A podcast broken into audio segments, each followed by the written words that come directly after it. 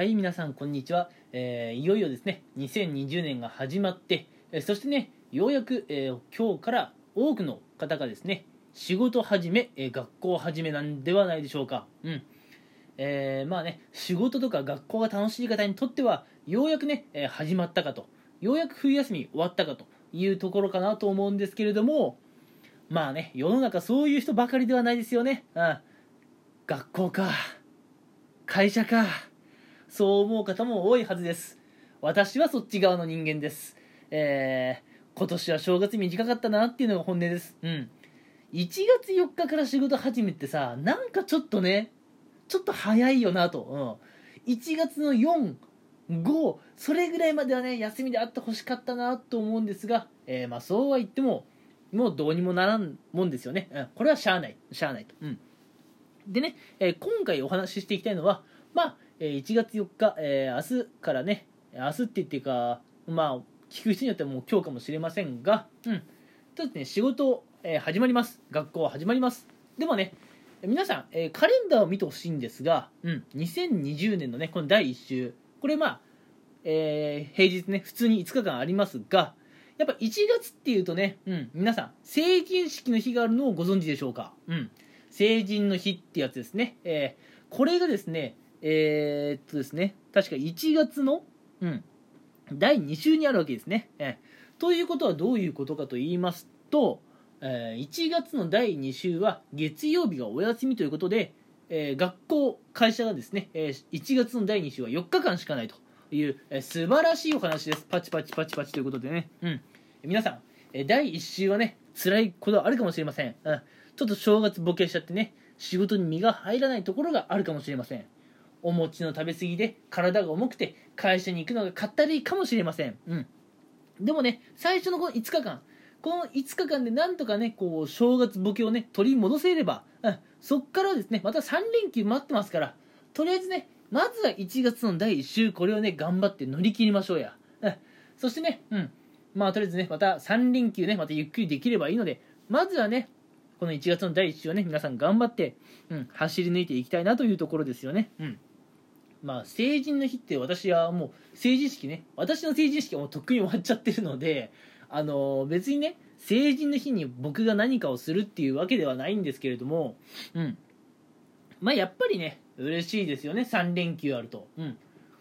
やっぱ2日間休みか3日間休みかっていうのはかなり大きい差があると思うんですよ。うん。私の話をすると、まあ、3日間休みがあるとねまず最初の1日はこう平日に溜まった疲れとかね寝不足が原因で大体午前中まで寝ちゃうんですよ、うん、で午後からねようやくまあ体が起きるわけですけれども、うん、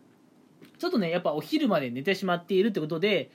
こうダラダラしてねこう、うん、過ごしてしまうんですよ。どうもやっぱねいまいちスイッチが入らないところがあるんですよね、うん、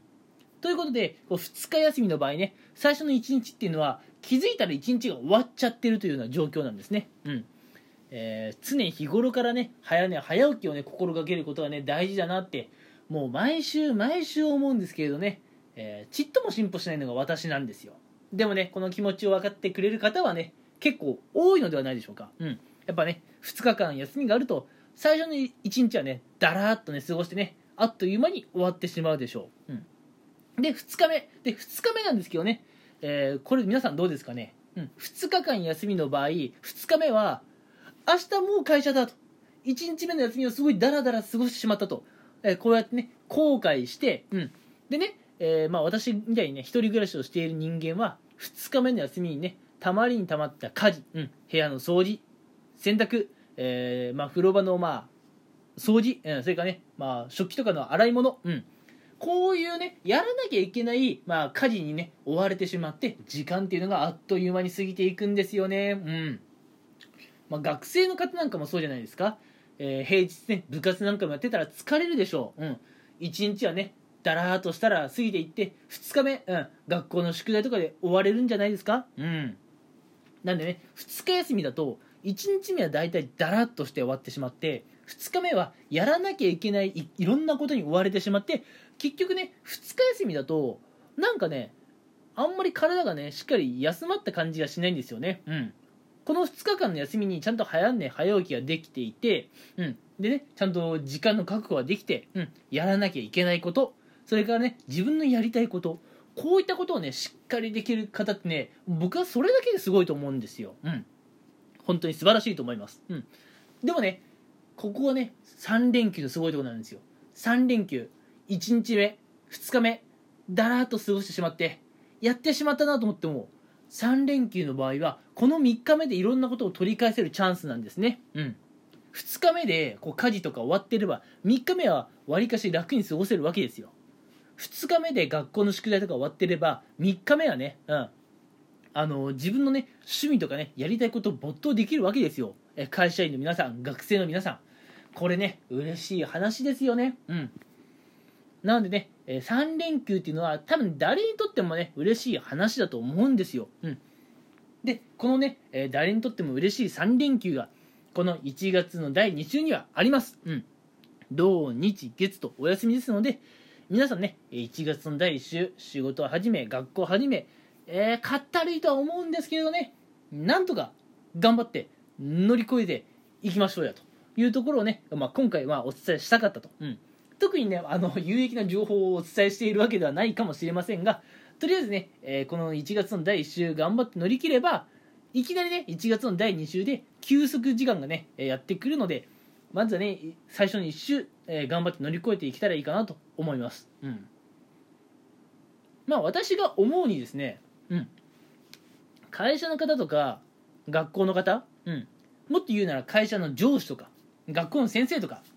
ああいった方たちも人間ですから、うん、正直ねこう正月明けのねこの1月の第1週ってね先生たちも会社の上司たちもね若干ねだらけてるところがあるんじゃないかなって思うんですよね。うん。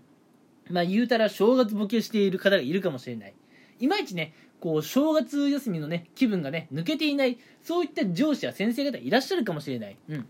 であのー、まあこれがねいいかどうかは分かりませんがこう先生とかね上司の気持ちがたるんでるっていうか緩んでいるとまあそれをね見ている、まあ、部下の社員とか、えー、生徒の皆さんは、うん、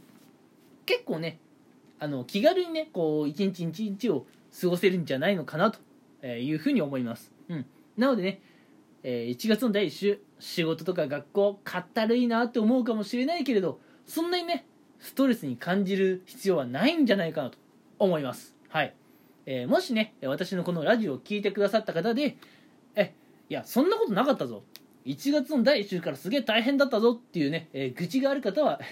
えー、こちらにねどうぞ、えー、コメントをよこしてください、え謝罪の方をさせていただきます。はい。ってな感じでね、え今回は特別なんかねうん有益な話をしているわけではないんですがとりあえず第1月の第1週を頑張って乗り切ればそこから先に3連休待っているのでとりあえず頑張っていきましょうというねえー、メッセージを今回はお伝えしたかったです。はい。えー、それではね、今回はこの辺にしたいと思います。聞いてくれてありがとうございました。